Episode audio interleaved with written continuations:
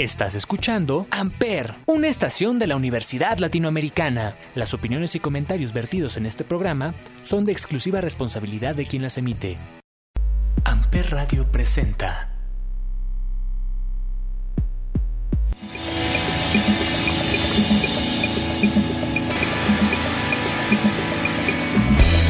Hola a todos, bienvenidos nuevamente a El Cónsul. Hoy estoy extremadamente feliz porque tengo en la consulta de hoy a una gran amiga que adoro, que amo, a mi querida doctora Samantha Cabrera Palma, quien actualmente labora en el Hospital General Regional número 1 del IMSS aquí en Cuernavaca, Morelos, y está actualmente en el área de COVID. Vamos a hablar de cuidados ambulatorios del paciente COVID. ¿Qué tengo qué hacer, cómo puedo identificar que mi paciente tiene COVID, cómo puedo tratarlo en casa y todo este, este contexto que me va a ayudar a apoyar a mi familiar, a mi pareja, a mi roomie, a la persona que, con la que yo viva en casa. Mi querida Sam, mi querida doctora Cabrera, bienvenida al cónsul. Hola, hola, ¿qué tal? Muchísimas gracias por la invitación y pues estoy muy contenta de estar aquí contigo. Qué gusto tenerte aquí, qué gusto de verdad tenerte desde esta parte profesional, porque somos amigos de mucho tiempo, pero ahora desde esta parte, hablando profesionalmente, es un placer verdaderamente. Vamos a empezar. ¿Cómo identifico que mi amigo, que mi pareja, que mi familiar, que mi roomie tiene COVID?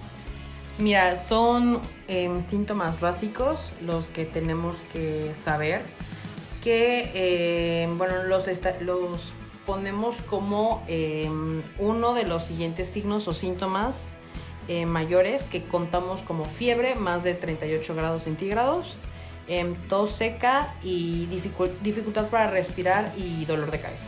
Esos son, si tienes uno de esos, Em, ya podríamos hablar de que sospechamos de COVID. Más a em, uno de em, los criterios menores, que son dolor, dolor, de músculos, dolor de huesos, dolor en tórax, escalofríos, rinorrea, que es cuando este, fluye, la fluye exactamente, fluye eh, la nariz. ¿Y e, ese fluido es especial? No, no, es realmente en COVID em, se estadifica casi como otra gripa más, pero em, más severo, ¿no? O sea, en cuanto a la dificultad respiratoria es cuando ya es severo. O sea, una, síntomas de una gripe pueden ser como ese foquito rojo de puede ser COVID. Exactamente, ya son datos de que tal vez sea COVID, ¿no? Ok, entonces en ese momento ya es alerta, alerta, alerta, tengo que checar. COVID tiene fases. ¿Cuáles son? Sí, mira, em, las fases de COVID son tres, que es la, la primera etapa o la infección temprana, la segunda que es una fase pulmonar y la tercera que es la fase eh, hiperinflamatoria o que nosotros lo conocemos como tormenta de citoquinas. Y eh, bueno, ahorita este consultorio es, eh, nos vamos a abocar en hablar en la fase eh, para cuidados en casa, o sea, la fase de ambulatorio.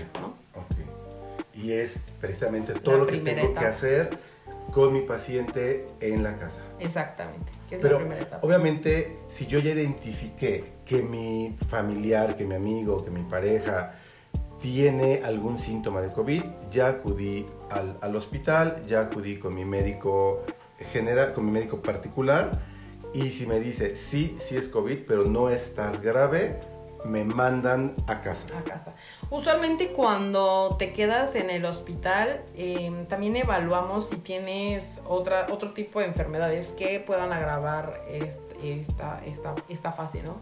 Que es diabetes, hipertensión, entonces tienes aparte de COVID todo esto, em, ya pensamos en las posibilidades o no de que te quedes en, el hospital. Pero todo depende de cómo llegues, o sea, de cómo llegues en esta primera fase.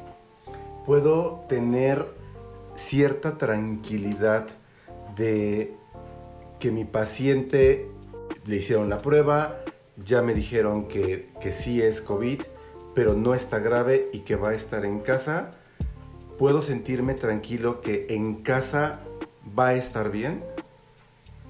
No, no hay certeza de eso. O sea, realmente es, te digo, es como son fases de la enfermedad. Esta primera fase nos podría hablar o no en, en o sea, a los 7 días, a los 10 días, en una posibilidad de ir a, ir al hospital. O sea, puede complicarse. Sí, claro. Wow, qué, qué difícil. Tenemos que irnos al primer break musical, pero ¿te parece si al regreso hablamos de cuáles serían las recomendaciones para tener a mi paciente en casa. Claro que sí. Y para irnos a este break, necesito que me digas, como ya es costumbre en este consultorio, cuál es la canción que te pone de buenas, que te pone feliz, con la que inicias tu día o con la que pones antes de ver a tus pacientes, entre la consulta. ¿Cuál sería, Sam? Es Cuando me acerco a ti de Danny Ocean. Ok, vamos a escucharle y regresamos. Babylon, Babylon, Babylon, yeah, yeah.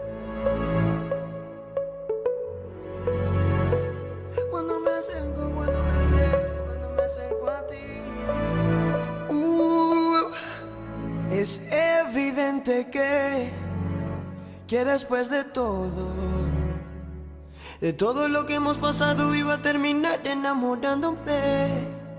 Es evidente que al conocer tus ojos me dejaría desarmado anhelándote de tenerte aquí, cerquita y que mí.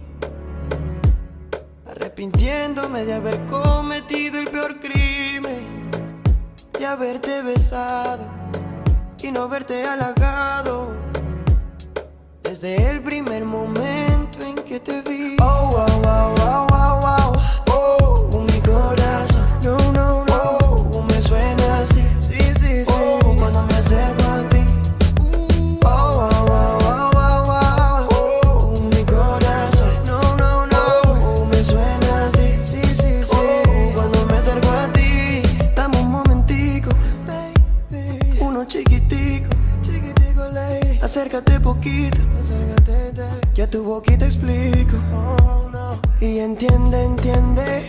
que tú solo no eres ganas. Tú eres el deseo que emprende en el amanecer en mi cama. Chama, oh, wow, wow, oh, mi corazón, oh, me suena así, oh, cuando me acerco a ti, oh, wow, wow, wow,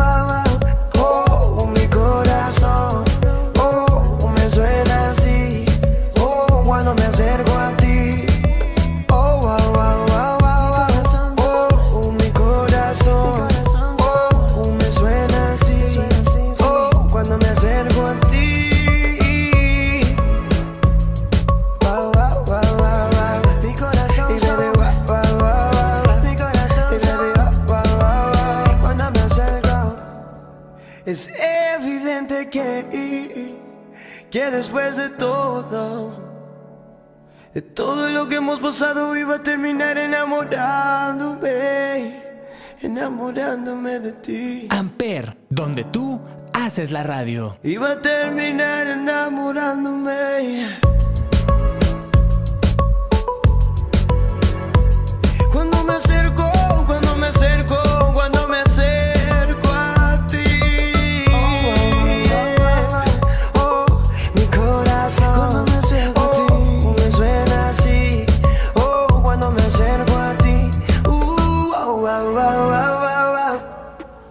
Entonces, doctora, ¿cuáles son las recomendaciones para tener a mi paciente en casa?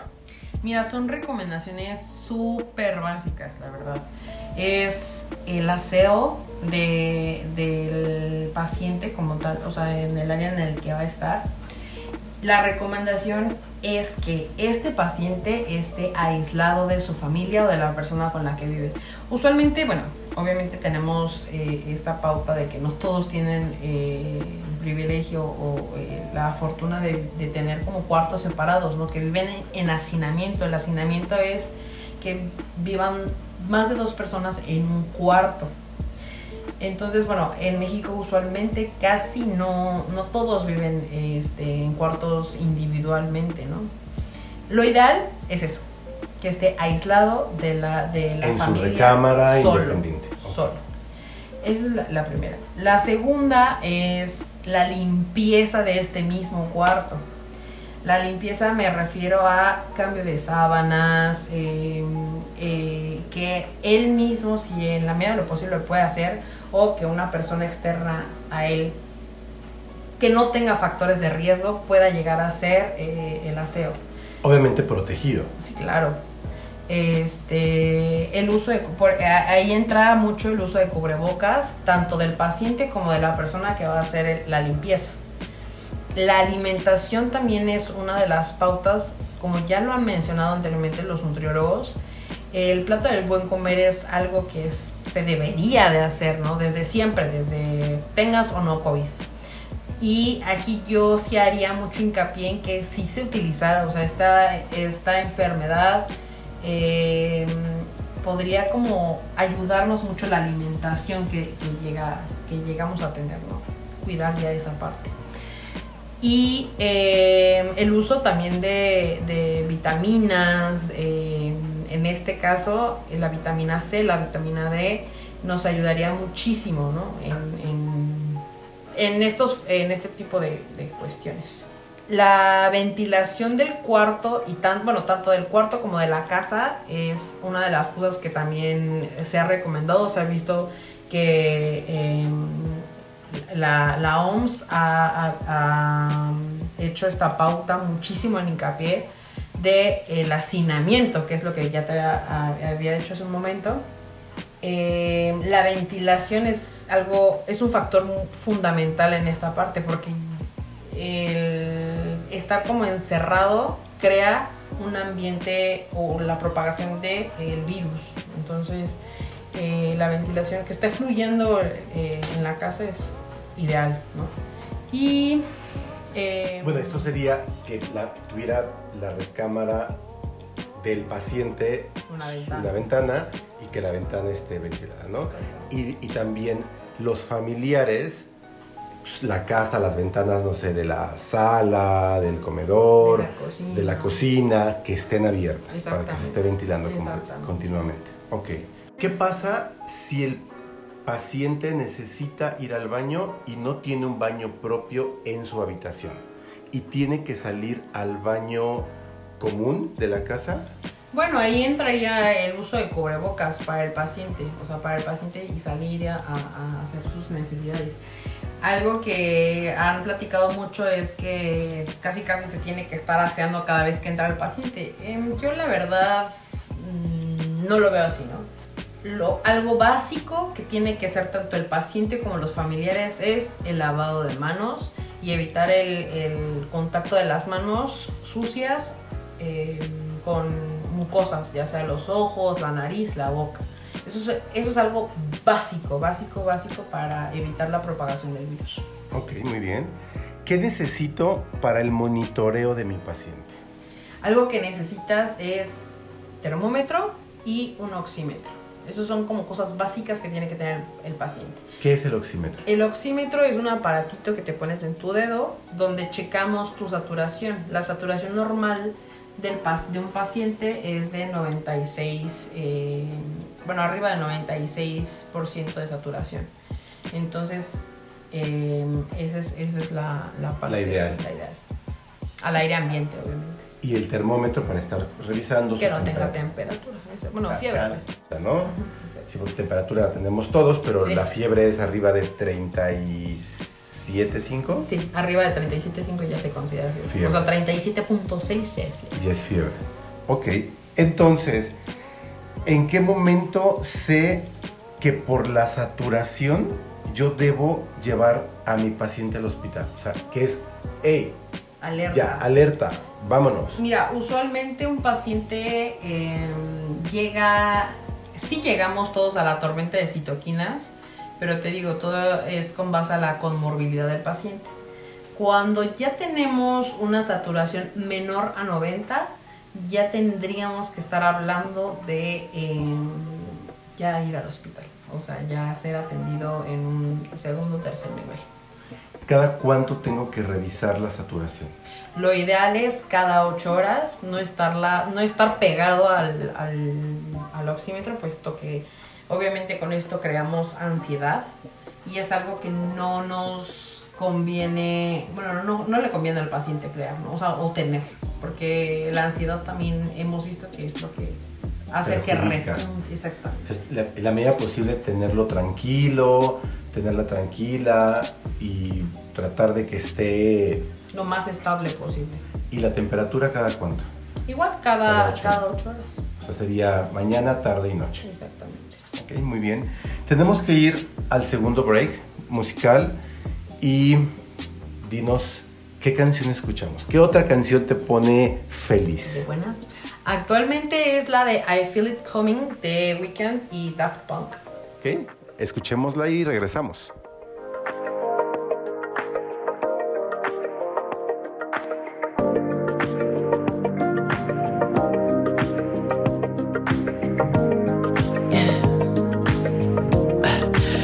Me what you really like. Baby, I can take my time. We don't ever have to fight. Just take it step by step. I can see it in your eyes. Cause they never tell me lies. I can feel that body shake and the heat between your legs.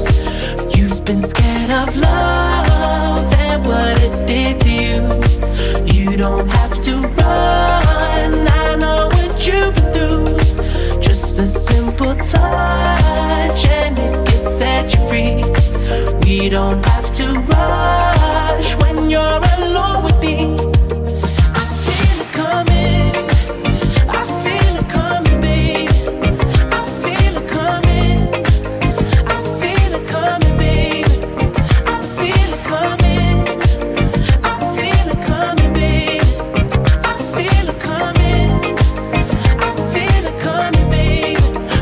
Not the single type, so baby, this the perfect time. I'm just tryna get you high, faded off this touch. You don't need a lonely night, so baby, I can make it right. You just gotta let me try to give you what you want. You've been scared of love and what it did to you. You don't have to run. Simple touch and it can set you free. We don't have to rush when you're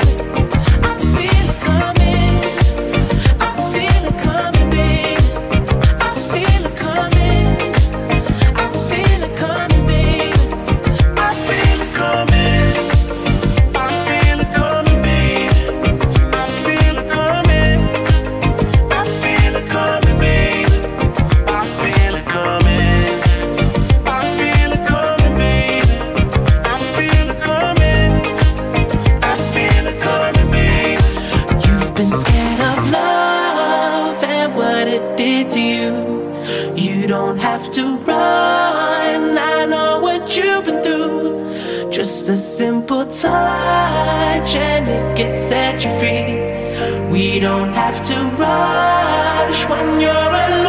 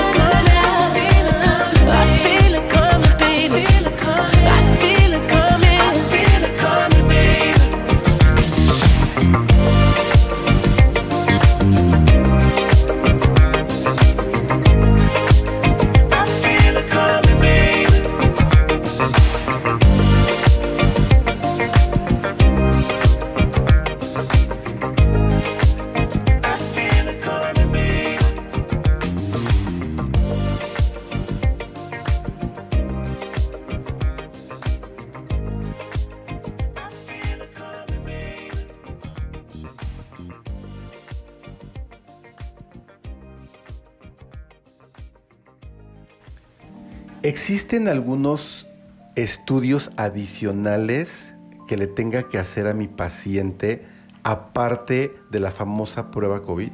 Sí, claro, nosotros cuando van a consulta en cualquier médico, ya sea particular o, en, las instituciones, en los hospitales, eh, tenemos que hacer laboratorios y gabinete. Los laboratorios entraría biometría hemática completa, perfil hepático, proteína C reactiva, em, pruebas para em, ver los valores de antígenos, eh, dímero D y algo que es muy importante para nosotros es la gasometría arterial. Porque ahí en específico es como lo más, lo último o lo que hay certero de la saturación de oxígeno. Otras cosas que tenemos que hacer, la parte de gabinete es la tomografía de tórax y, em, bueno, si en esta parte no hay em, tomógrafo, em, que vivan en un pueblo o no tienen la posibilidad de, de, hacer la, la, tomografía, es una radiografía de tórax simple. Entonces esas serían como las cosas que necesitamos ver, eh, necesita ver el médico para eh, poder estadificar si es una, es una fase temprana o ya es una fase tardía. ¿Qué es la gasometría arterial? La gasometría arterial es una prueba de sangre que, como lo dice, es, eh, sacamos sangre de la arteria, o sea, de las arterias, y en esta em, vemos o valoramos varias cosas, el pH, la saturación de oxígeno a nivel sanguíneo, o sea, bueno, a nivel arterial, em, la PO2, cuánto está tu cuerpo jalando em, oxígeno, PCO2, cuánto está arrastrando de, de CO2, con las cuales nosotros damos pauta de si está grave el paciente o no. ¿Cuál es el tratamiento ambulatorio? El tratamiento ambulatorio básicamente consta de eh, la sintomatología del paciente como tal. Mm, ya te había mencionado la, sintomatología, que es la fiebre, malestar general, tos, todo esto. Y la ahí ya entra el, el famosísimo paracetamol, ¿no? Este, para controlar la fiebre o el dolor de cabeza hay veces en que la verdad nosotros eh, es un virus lo que está atacando, pero como eh, el sistema inmune baja, las defensas bajan, usualmente nosotros eh, tenemos, tendemos a pues, enfermarnos aparte de esto, de otras cosas. Entonces también mandamos antibiótico como protección. Y em, bueno, aquí ya entraría eh, más la parte de realizar la fisioterapia pulmonar. Algo que hemos visto o se ha visto es que si se hace eh, la fisioterapia pulmonar a temprana, a una fase temprana, eh, el paciente le va excelente. O sea, tiende menos a agravarse su, su, enfermedad. Haya, tenido que estar hospitalizado o en casa, es recomendable es lo ideal, acudir al fisioterapeuta. Sí, claro. Entonces, es necesario que invite al cónsul a fisioterapeutas para que nos hablen de fisioterapia pulmonar, ¿te parece? Sí, es, es, vital. Es algo que tanto los pacientes que han salido de COVID de, del hospital como los pacientes que no están en, en, un hospital, o sea, que ni siquiera entraron, es algo ideal, básico porque no sabemos si la enfermedad perdura en algún momento o se agrava. ¿Qué piensas de esas recomendaciones por X gente que te dice es que tómate dióxido de cloro y es que el inmunocal o algo así? ¿Qué piensas de eso? Mira, la verdad, bueno, el, el inmunocal eh, casi te lo venden como un producto mágico que cura el COVID. Son simples vitaminas y minerales. O sea, es, es un suplemento alimenticio más. ¿Y el dióxido? Y el dióxido de cloro, eso sí me causa mucha controversia porque eh, también lo manejan como te vas a curar del COVID si te lo tomas o si lo inhalas. Pero no, o sea, la verdad es que lo empeora. El dióxido de cloro es cloro, o sea, es como échate un shot de cloro. Pero también hay gente que lo toma a manera de prevención, ¿eh? Yo he Sí, escuchado y hasta me han es- dicho, te lo recomiendo y que fulano me lo super recomiendo. Sí, a ver, pero ¿quién es fulano? O sea, ¿de dónde viene la fuente? No, no debemos de creer en cualquier es persona. algo muy grave, es algo muy grave, puesto que es básicamente desinformación, ¿no? Obviamente si no está avalado por la FDA, que es una de las grandes instituciones para el manejo de la salud como tal, o la OMS, o lo que tú quieras y mandes, eh, o sea, bueno, me, me refiero a instituciones grandes de salud avaladas, este, si no lo recomiendan, pues yo, o sea, yo no, yo no le veo el chiste, ¿no? O sea, De por qué hacerle caso a la comadre, al no, no, amigo. no, se me hace, se me hace muy, no sé, muy controversial para mí, la verdad. Mi querida Sam, qué gusto tenerte aquí, qué gusto haberte escuchado, haberte compartido este consultorio. Muchísimas gracias. Dinos, No, muchísimas gracias a ti. dinos cómo te contactamos. Me pueden encontrar en redes sociales, en Facebook y en Instagram como Clínica de Hígado. Eh, y eh, pueden llamar también a los teléfonos para hacer alguna cita, que es el 777-311-9191 o 777-1279. Ahí estarían eh, recibiendo sus llamadas para em, realizar em, consultas de lo que sea, sea COVID o no sea COVID. Y en el IMSS obviamente también, ¿verdad? Sí, claro. Muchas gracias, Sam. Hasta luego. Yo soy Javier Jaén, Javier J-A-H-E-N en todas las redes sociales. Gracias por escuchar el cónsul. Buena tarde.